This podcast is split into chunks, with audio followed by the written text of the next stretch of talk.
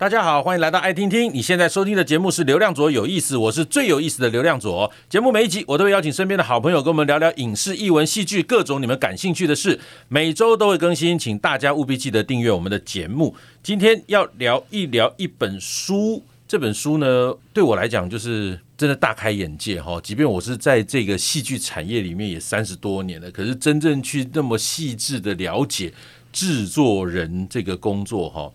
真的，这本书打开了我很多呃完全不知道的秘密或角落。那这本书全名叫做《变身影视制作人：你就是主创团队的灵魂》，它是一本翻译书，是由静文学出版的。那今天我邀请到的一位制作人呢，来跟我们聊聊这一本书。我们欢迎这个《通灵少女》的制作人刘宇轩。Hello，大家好。OK，宇轩那个。《通灵少女》算是你制作人的成名作嘛？算哈。对，OK。我刚才愣了一下，成名哦，嗯。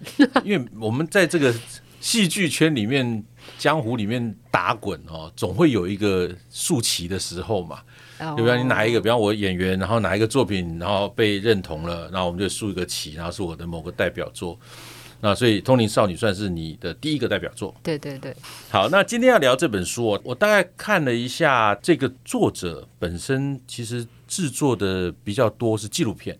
这些纪录片有些我还看过，他有一个 Netflix 影集是《谋杀犯的行程》哈，这个我看了，因为我很喜欢看那种刑案的哈，然后纪录片，然后我超级喜欢看。然后他也做了一个，应该大家会很有印象，叫《偷天钢索人》。那当年在二零零九年获得奥斯卡最佳纪录片奖，还有二零零九年的英国影艺学院电影奖，这这两部我都看了，当然就对这本书他写的内容就开始更有信心的阅读下去。那也果不其然，他真的把很多他的心情，还有包括当制作人的细节，我觉得写得非常清楚。那想今天跟呃宇轩来聊一聊哈。这本书我们在谈内容之前，那这本书你觉得什么样的人适合来看？好，我要说一下，就是我大推这本书，大推，对对对，真的大推，因为静文学在讨论说他们想要引进一些就是影视工具书的时候，我们在讨论说那要推荐什么书，然后觉得我们这个产业需要什么样子的经典呢？然后我就拜托公司出这本书，就是。其实这本书我自己也是呃制片朋友推荐我的，然后我在回北艺上课的时候，那个时候就是没有中文，所以我是推荐学生们买它的原文英文书。就是我觉得这本书非常适合你想要拍片的人，其实不一定是制作人，就是你你有一个 idea，你想完完整整的呃扎扎实实的好好的把它做出来，这样的人。就可以看这本书，因为这本书其实就是一个工具书，它是一个写的非常浅显易懂的手册。是，基本上你就是照着这个手册来做，你你就可以完成一个片子。嗯，后来我们真的翻译了，然后现在是中文版，大家都很方便阅读。嗯，也有实体书，我就很推荐我的制片朋友们也可以。三不五时觉得心很累的时候，也可以看 你，你就会知道你不孤单。就是所有的制片人，所有的拍片工作者都是这样，他得经历过每一页，扎扎实实的一步一脚印的把片子做出来。嗯，就是对于呃这个相关产业的人哈，就是一个疗愈的书啊，然后就有一点这个互相取暖，看看别人的痛，然后可以抚平一下自己的痛。对，那因为他写的很细，是而且很体贴。哦，我就光举一张，他讲到这个顺场表好了。那一般来讲，我我看到很多工具书在讲这些专有的表格或者是工作的内容，他们就是说就写啊，他应该怎么做，必须要有哪些项目。而这本书就非常体贴，他配着剧本给你，然后再从这个揭露出来的剧本，他做出这个顺场表出来，所以你会很真的很浅显易懂的，然后融入到他的逻辑里头去理解这张表到底在干嘛。那整本书它分成二十一章哈，我们今天当然不可能把二十一章都讲完，只能让大家稍微了解一下哈，它到底这二十一章有哪些哈？比方像企划啦、顺场表啦、预算啦、资金的募集啊、选角啦、前置啊，我想听到这边大家应该都很有兴趣，因为所有对于戏剧工作有期待的人都会很想知道这些事情该怎么发生或该怎么让它发生。到后面当然有后置啦，还有包括这个音乐啊，然后细到像档案资料素材啊、行销宣传啦，还有二十张叫影展。哦，那这也是我很好奇，我自己做这行做三十几年，我还搞不清楚怎么参加影展。然后最后一张叫发片销售，哈，这我想真的是一本工具书，而且非常好用，非常容易入口，哈，很容易嚼的消化掉的一本工具书。当然，这本书它是好莱坞的一个制片，呃，那这本书的系统跟我们台湾的所谓的制片的系统或我们的影视产业的系统落差大嘛？就由你来看的话，我们在看这本书有没有需要做一些什么调整啊？觉得有趣的是，因为写这本书的制片他是独立制片人，嗯，他虽然是美国的制片，可是他的工作方式基本上。跟我们台湾的独立制片工作方式都一样，嗯，所以我觉得可以取他的流程跟他的心法啦。嗯，就是刚才斗哥有提到他有二十一章，其实他就是从啊，我有一个 idea 觉得好酷哦，可以拍哦，到最后真的怎么样想方设法拍出来卖掉，他就是这本书就是这整个过程。哇，因为他用的是独立制片人的工作方式，所以我觉得。大同小异，就是说，你当然不一定要拿它里面举例的那个表格来质问台湾的工作人员说：“哎、欸，你的表格怎么长得跟这个教科书不一样呢？” 它当然是工具上有些微的不同，可是大致上的逻辑概念跟方式大同小异。比如说，我印象很深刻，你如果要拍短片，你想请演员。但是你没有钱怎么办？他连这个都分享了说，说哦，他可以用什么方法来说服演员啊？什么方法来说服摄影师啊？或者是说中间在拍的时候，如果有人受伤了怎么办？他连这种很小的细节，可是你真的会遇到。然后如果你没有经验，你很慌，你不知道可以问谁的时候，其实他里面有分享一些小撇步。他甚至里面还分享他怎么跟导演沟通，他怎么说服导演。他连这种小小的地方，他都有。写进去，嗯嗯嗯，所以你说他是一个独立制片，那那意思就是它的整个制作的概念上或系统上，可能跟台湾会更贴近。因为如果是好莱坞概念的话，可能前期的经费就完全不够了。他们好莱坞的前期经费可能够我们拍两三个电影了哦。这位作者叫莫林瑞恩哦，那以他的角度来写这本书，然后。刚刚宇轩也提了，就是他跟台湾就会比较贴近一点点。那表格的部分是我自己在看的时候，我会发现，因为我自己当演员，我们也看很多表格嘛。但有一些你知道道具表啊什么表，我们是没看过了，应该讲比较少接触了。我们看到都是通告表，事实上是有很多是不一样的。那这些表格书里面有特别的，比方顺场表，比方它有这个元素表哈，有很多很多表格。表格这件事情是一个制作人或一个从事相关影视行业的人很必须要学习的吗？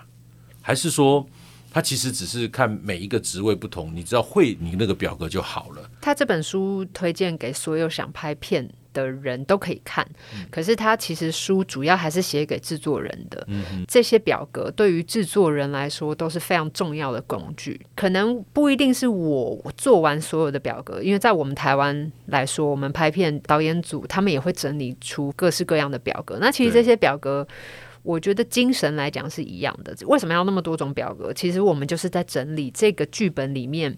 会需要用到的人事实地物，嗯哼，等于用不同的切角去整理出这些表格，让我可以很数据化的掌握。OK，我要拍完这部片，我需要多少人，怎么样的人，嗯，然后他们会发生什么事，在哪里需要什么东西，嗯，那这些就是制作人需要。全面性的理解，那你才知道说，OK，那我预算要怎么分配啊？我的工作时程要怎么分配，才能更好的跟副导掌握我们整个拍摄的规划跟行程。所以，的确，真的，我们工作上是会需要这种各式各样的表格。只是说，做表格的人可能是大家分工做完，可是制作人的确是会看到这些表格的。我认识的厉害的副导演，哇，个个都是。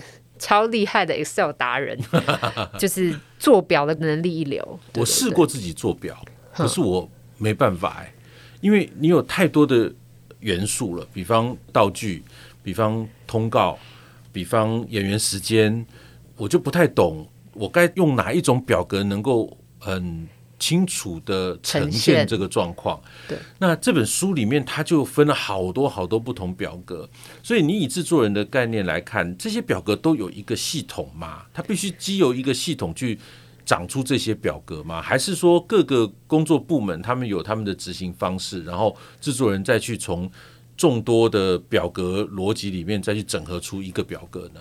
制作人会看到的表格比较多是呃副导这边做出来的表格，就整理过后的。对，有趣的是美式的拍片过程中。他们的副导跟制作人的沟通比台湾更多，因为副导就是他得结构整个剧本，把它数据化、表格化出所有的需求，然后规划大家拍摄行程的人。哦.对，那台湾的副导是。当然也要，你也要跟导演充分沟通，你才知道导演的需求，你才能落进表格里。嗯嗯、可是副导会拿这些表格来跟制片制作人沟通。嗯，对，基本上这个表格是同一个系统，等于是从各个面向，我刚才说的人事、实地、物各个面向去拆解这个剧本里面的东西。嗯嗯嗯，对，整理出、分析出整个剧本需求，所有导演需求，然后安排整个拍摄规划的人。嗯，那他为什么？不建立在制作组里头，为什么要建立在导演组里头？我就觉得很有趣啊。比方我当导演的时候，那副导就说：“哎，导演你要什么什么什么啊，写什么表，他他会去处理那个。”我就想说，嗯，那这个角色应该有一个制作组的人进来，然后我的副导应该很比较纯粹的在协助戏剧这一边。可是不是哎、就是这个副导其实很万能啊。但是副导的确是在导演组里面。非常密切跟制作人跟制片沟通的一个角色，嗯，也可以这样说啦，也可以说他是导演组里面某种程度最理性的那个人，他得把所有导演的需求、剧本里面写到的所有东西都拆解出来。好，那我怎么样规划，怎么样安排，确保每一组都是有跟进，然后不会有哪一个小点漏掉。然后去推动整个拍摄的人，因为他沟通协调的单位全部都是创作的单位嘛，比如说导演，比如说美术、摄影的，所以他还是把他安排在导演组，是因为他要更贴近的去理解每一个创作部门的需求，嗯嗯，然后去推动整个创作的过程啦。OK，所以在好莱坞。这个副导也是负责相同的工作，对，并不会因为，比方好莱坞它比较属于制作人制，然后台湾可能早期一点比较属于导演制，而有不一样的工作，有一点风格不同，就是说以前台湾比较。偏导演制，所谓导演制就是说什么都是导演说了算。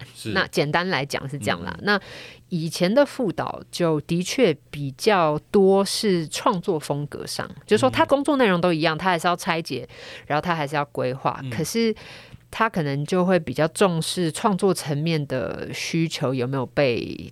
达成，是因为我有参与过美国的短片的制作，嗯嗯嗯，那他们的副导做的工作一样，可是他会很理解说他是那个协助制片一起去推动拍摄规划跟确保拍摄流程顺利的人。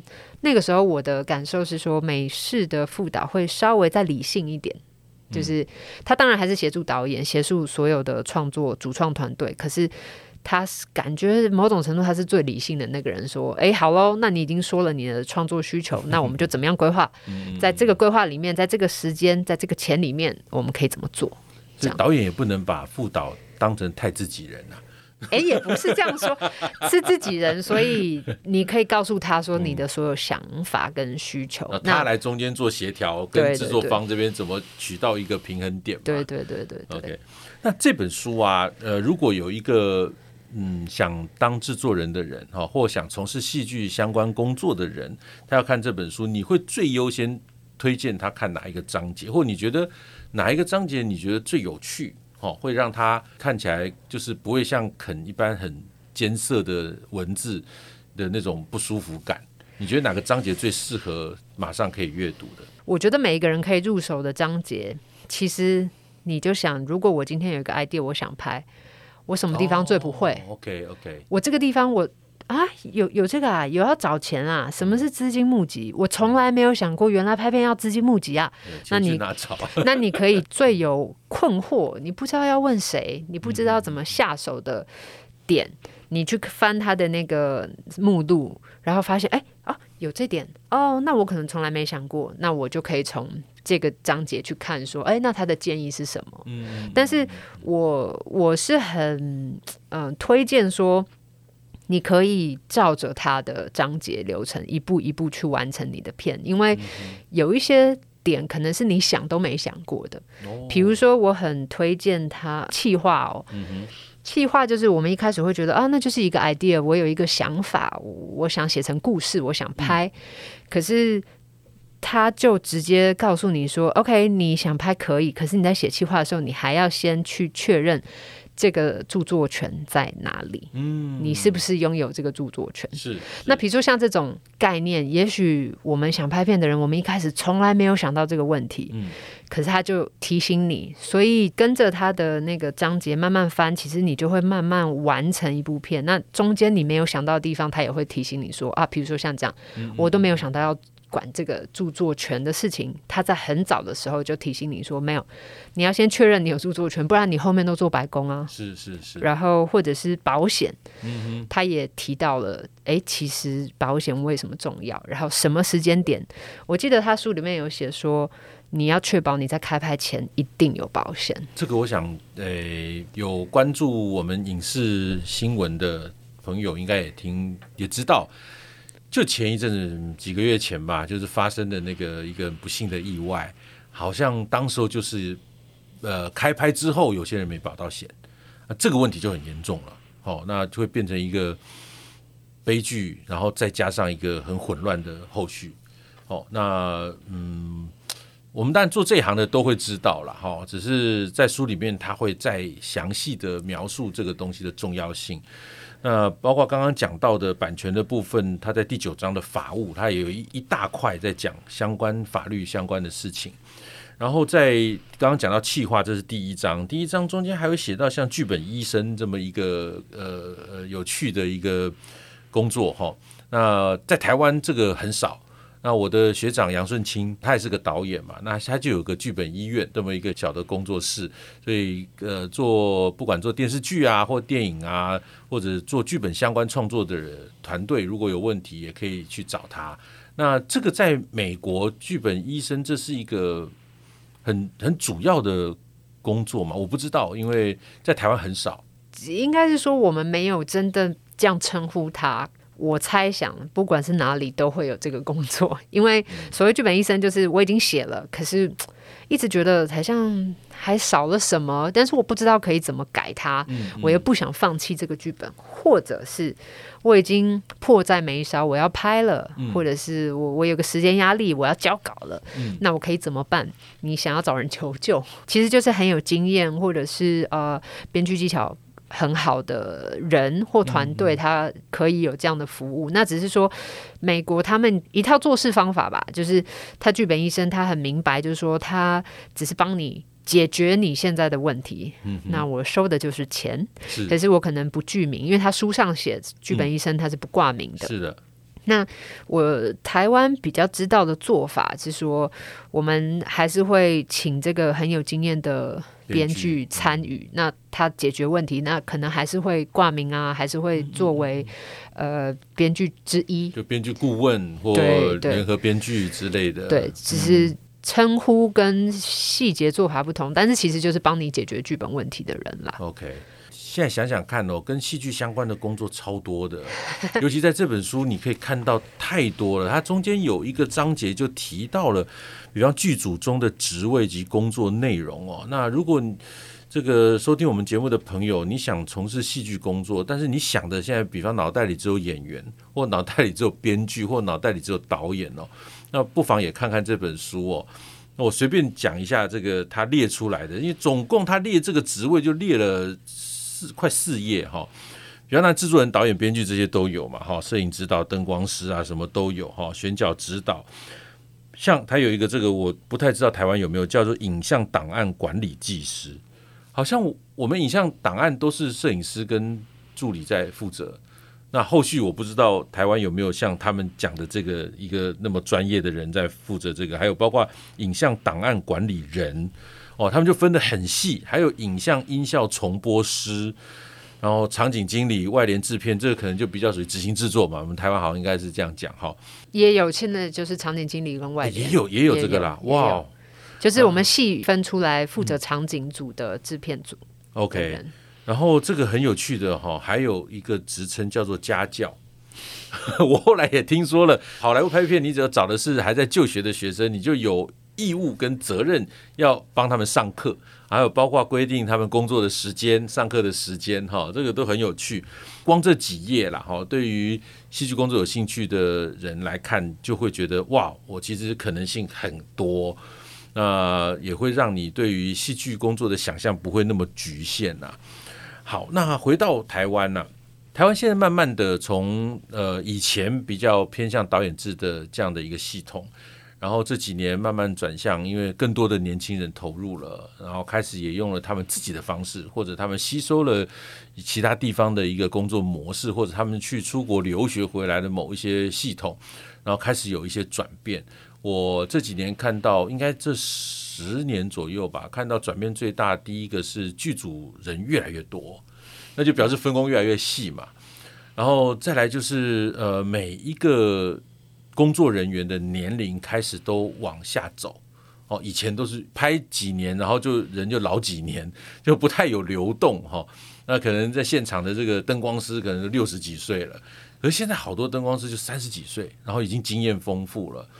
就于轩来看的话，你觉得台湾在未来的制作人的走向大概会往哪一个趋势走呢？比方说，我们早期的是以导演制好或导演为主的这么一个工作方式，那现在的年轻这一代的呃戏剧工作者，他们在制作人这一块，未来会朝哪一个可能性？比方有没有可能变成一个像好莱坞这样的概念，就制作人制的，或是有另外一种什么融合的可能性？现在感受到的是，的确不太像以前说单纯就是导演制，然后导演说了算的这种工作方式，开始有不同的工作风格。那我自己是觉得，其实。这两种都可以并存，就是比如说有些片子比较译文类的啊，或者是呃艺术片型是呃很需要强烈呈现导演个人风格的片子，诶，那也许这样的片子就会在工作方式上会稍微偏导演。导演制一点。